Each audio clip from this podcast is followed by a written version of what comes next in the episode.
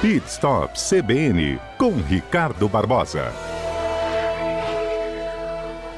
Ricardo, bom dia para você. Bom dia, Fernanda. Bom dia, nossos ouvintes. Aí, nossa última bate-papo aí do programa desse ano, né, Fernanda? É verdade. Ó, oh, tem, tem muita gente que sonha, né? Do vira o ano, vou trocar de carro. Vou vender o meu, vou tentar procurar um mais novo, começar um ano com coisa nova. E aí, quem compra, Ricardo, olha o quê? É isso aí, Fernanda, você foi em cima. O pessoal tá com décimo terceiro, tá com dinheiro na mão, tá ali falando, poxa, eu vou trocar de carro. E aí ele começa a falar bem assim, poxa, e agora? Eu quero vender o meu carro, preciso vender o meu carro, não está legal, não quero gastar com ele, a grana está curta para investir no carro. E aí, Ricardo, o que fazer? Fernando, eu ainda não sou mágico, não vai ter que gastar um dinheirinho, vai ter que gastar alguma coisa para deixar o carro em dia. Então nós vamos falar um pouquinho sobre isso. E tem alguns motoristas também, Fernanda, que tem, quando chega esse momento de troca de carro, é aquela dor de cabeça. Ah, eu não quero, esse momento é difícil, ele prefere entregar esse carro lá na concessionária e pegar um novo ou pegar um usado, né? Então nós uhum. vamos deixar aqui logo essas dicas aí para os nossos, nossos ouvintes. A primeira coisa é que não dá para fazer nada errado, Fernanda. Tem que fazer a coisa certa. Nós não vamos ensinar Ótimo. a fazer nada errado. Então o que, que acontece? Tem pessoas que pensam assim: ah, vou amarrar aquele aramezinho ali no para-choque, vou amarrar um arame porque o cabo não está funcionando, ou então vou lavar o motor do carro para não ver o vazamento se está errado. Isso não dá para fazer. Porque tem que lembrar que você vai dar uma certa garantia na hora que você vender o carro. Então, eu vou comprar o carro da Fernanda, Fernanda vai vender o carro para mim, vou comprar o carro do João, o João vai vender o carro para o Ricardo. A gente tem que entender que a pessoa vai fazer aquela pergunta, pá, mas se der qualquer problema, como é que eu faço? Posso te procurar? Tem a garantia? Não, tem a garantia, meu carro é meu, sempre foi meu e tal. Então, tem aquele negócio que você não pode fazer gambiarra para vender o carro. Essa é a primeira dica, né? Agora, vamos falar o que, que os consumidores primeiro acabam olhando, Fernanda. Logo que você vem chegando no carro, a primeira coisa que você vai olhar o carro quando você está interessado em comprá-lo é a lataria. Então, o estado, a parte visual do carro, se ele está arranhado, se o para-choque está desalinhado, a lanterna está quebrada, isso são coisas que às vezes você pode consertar um para-choque que está desalinhado, tem um guia, tem uma presilha, você pode colocar no lugar, você pode ajustar. Né? Então são coisas que você começa a valorizar o seu carro. Agora, o que, que é o ideal? Você tem um carro arranhado, você tem um carro com pequenos arranhados, uma bolsa que colocou em cima, alguma coisa, uma, uma galhazinha que caiu ali, arranhou um pouquinho, às vezes um polimento sai. Então, um bom polimento com cera já vai melhorar muito o visual do carro. Isso é muito importante. Os bancos, às vezes você tem um banco rasgado, né? É, tá ali com problema, tem um banco, um mau cheiro, um odor, às vezes a pessoa tem um pet, tem um cachorro, tem um gato, tem um monte de, de, de, de pelos. A pessoa olha e fala, poxa, esse carro está maltratado. Ali mesmo, Fernanda, a pessoa desiste. Então, quando a pessoa vai chegando, a primeira coisa que ela vê é a lataria do carro. Enquadramento, a lataria do carro. Logo em seguida, ela parte para o interior do carro. Então, tá com o banco rasgado? Vai lá, manda consertar. Tudo que eu estou falando até então, Fernando, são coisas baratas, são tranquilo de se resolver, é muito fácil. Então, lavar um carro, uma lavagem, não aquela lavagem de final de semana que você faz na garagem. Procura fazer uma lavagem num posto, num, numa pessoa especializada, que vai realmente, talvez até tirar os bancos para poder fazer uma boa aspirar o carro bem, bem aspirado, uma limpeza interna melhor. A outra coisa, às vezes você tem o teto todo empoeirado, Poxa, manda limpar aquele teto, fazer uma oxanitização e para retirar esse odor. Às vezes a pessoa fuma muito, fuma muito dentro do carro, então o carro realmente ele está com estado muito ruim. Então já vai melhorar muito. Outra é melhor que do que disparar aquele monte de sprayzinho de, de odor, é, não é isso? Não, não Para deixar o carro perfumado, mas na verdade você não melhora a situação. Não melhora. Então a limpeza dele, o banco, aqueles bancos às vezes que a pessoa já usou muito e ele não está legal, uma boa limpeza nele e não é tão caro, Fernando. O carro dá uma nova vida. Teve clientes que fez isso para vender, gostou tanto do carro, falou, vou ficar mais um ano.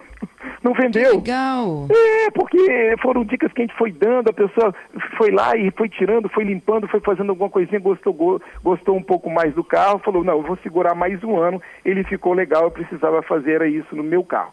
Outra coisa que é interessante que a pessoa logo em seguida, depois que ela olhou a parte do interior do carro, ela vai olhar os pneus.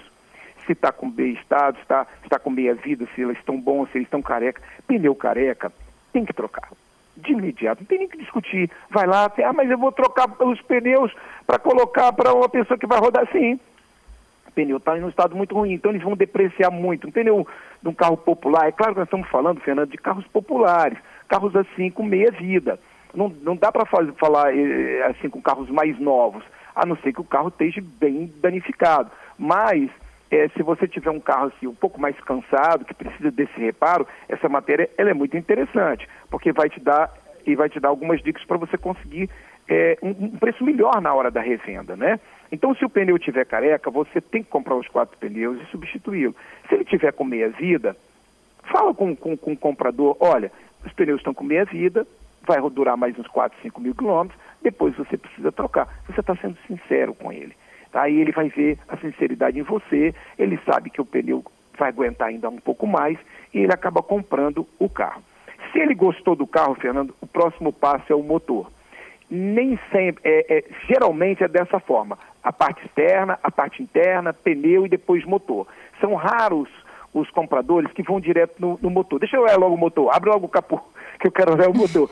são raros, são raros. Geralmente são homens que, que, que já estão um pouco mais acostumados com a compra de venda de carro, que eles querem mais ver a, a parte do motor logo, que vai dizer para ele sim ou não, e ele vai embora. Mas a grande maioria ela vem nessa sequência. Aí sim, o estado do motor, se ele tiver com vazamento, com falha, com a luz acendendo, o ideal é que você faça um pequeno reparo. Mas se também não der para fazer, você tem que ser sincero com, com, com o comprador, olha, está com essa luz de anomalia acendendo, ele está com falhamento, uma falhazinha aqui, e eu já verifiquei que é um jogo de vela, custa 110 reais, custa 150 reais. Se você quiser, eu posso bater, ou vamos no meu mecânico de confiança, isso fica mais fácil. Ou você vai e faça logo a troca. Isso valoriza. Não é legal. Tem pessoas que querem vender o carro, Fernanda, tá a luz da anomalia acendendo, tá a luz do ABS acendendo, às vezes é um sensor de 200 reais. Você troca esse sensor, a pessoa deixa de fechar um, fechar um bom negócio com você por causa de um sensor de 200 reais e você fica com medo. Ai, meu Deus, eu vou ter que ir na oficina para trocar um sensor. Às vezes é um negócio barato que dá para você resolver. E aí ele fala o quê? Vamos dar uma volta? Quando ele fala assim, vamos dar uma volta, Fernanda, ele está geralmente assim muito entusiasmado com o carro, é a última etapa, ele já gostou do carro, ele quer dar uma voz para sentir o estado geral do carro, ver se ele está funcionando bem. E aí o que, que acontece? Você tem aquele carro, Fernando, com aquele grilinho da porta, que há anos está te perturbando. É uma presilha de dois reais, Fernanda. Dois reais. Aquela que... Jura? Aquela presilhazinha enjoada, aquele parafusinho aquela. Aquele... Vamos lá, Fernando, olha o que, que acontece. Às vezes tem a chave de roda batendo no macaco, tac, tac, tac, tac, tac, tac, tac, tac, o tempo todo. E o cara não foi lá atrás para consertar essa chave de roda. Aí ele vai dar uma volta com o cara. Vai dar uma volta com a pessoa, com o novo comprador. Pô, se o carro tá batendo aqui, tá, tá grilando aqui, tá batendo um negócio aqui, a luz do teto não acende. 10 reais a luz do teto, tá? Uma seta, quando ele vai dar seta, em vez de fazer tac, tac, tac, a seta, tac, tac, tac, tac, tac, é sinal que tem uma lâmpada queimada, uma lâmpada de 7, 12 reais, 15 reais, dependendo do carro. Puxa, coisa fácil de se resolver e às vezes você vai ficar todo chateado que o carro vai falar. Pô, mas essa seta não está funcionando. Poxa, eu abri a porta, mas não acendeu a luz do teto. Poxa, esse grilinho aqui, essa porta solta. Então são detalhes pequenos que faz toda a diferença na hora de você vender o seu carro. Então, dá um Tenho jeito. perguntas né? Vai lá e, e, e coisa. E por último, Fernanda, para a gente ir para as perguntas, você tá, quer anunciar o teu carro, hoje todo mundo acaba anunciando na web, Fernanda, e esquece de pequenos detalhes. Aí ele, ele tem que tirar fotos boas, ele tem que procurar um lugar com sol. Tem pessoas que tiram fotos, Fernanda, de baixo, lá na garagem, no escuro, mal feita. Então tira dos quatro ângulos, você tira do pneu, você tira uma foto do motor, você tira do, do estado de conservação do carro, a parte interna e no local que tenha sol, com claridade, para a foto ficar bonita, porque isso vai causar uma boa impressão para a pessoa que está comprando. Vai falar, pô, esse cara foi decente, foi honesto, apresentou esse carro no claro, eu vou lá ver esse carro, eu me interesso por esse carro. Então são pequenas dicas aí para você poder, na hora de você vender o seu carro, você vendê-lo bem, conseguir uhum. oferir valores melhores. Ok, ó, o Adalberto está me alertando aqui para o finalzinho do programa, então vamos lá. O Gerson, é verdade que som, por mais potente que seja, não valoriza o carro? O som não valoriza. O som não agrega em nada. A pessoa vai gostar, vai falar, pô, vai pensar por dentro, assim, lá da sua mente vai pensar, poxa, que legal, tem um baita de um som, bacana, mas não valoriza, ele não vai, não vai pagar nada por isso. Uhum. Tem o Douglas. É verdade, Ricardo, que um carro bem usado você conhece pela cor do reservatório de água? Não. não. É, é, às vezes o cara fez uma manutenção, um carro muito usado, ele foi lá e comprou um reservatório novo, custando 150 reais, porque o reservatório estava muito velho e já não dava para limpar mais e pronto, você vai ter um reservatório novo. Não, é, isso não é referência. É, ele falou assim, olha, se tiver muito sujo, cai fora, porque a pessoa não cuida. É, também, mas Pode às vezes também, a pessoa... né? É, ele fica muito amarelado e a pessoa fica incomodada quando vai vender o carro, fala, pô, vamos trocar esse reservatório, é barato. Os mecânicos às vezes acabam oferecendo esse tipo de serviço que dá uma, uma visão muito melhor no motor ali e dá uma aparência muito melhor, principalmente no sistema de arrefecimento. Adorei as dicas, viu? Tudo de bom para você. Fernanda, só aproveitando para agradecer os ouvintes que no decorrer desse ano nos ajudaram muito na programação do Pit Stop, equipe na, na, não só com perguntas, mas também com sugestões. Agradecer a todos e desejar um próximo ano muito abençoado a todos aí. 23, estaremos juntos, se Deus permitir. E que venham mais dúvidas, né? Porque a gente gosta disso, né? É isso aí. Muito obrigado. Tudo de bom, Ricardo. Bom ano novo. Até a próxima segunda. Igualmente. Abraço a todos.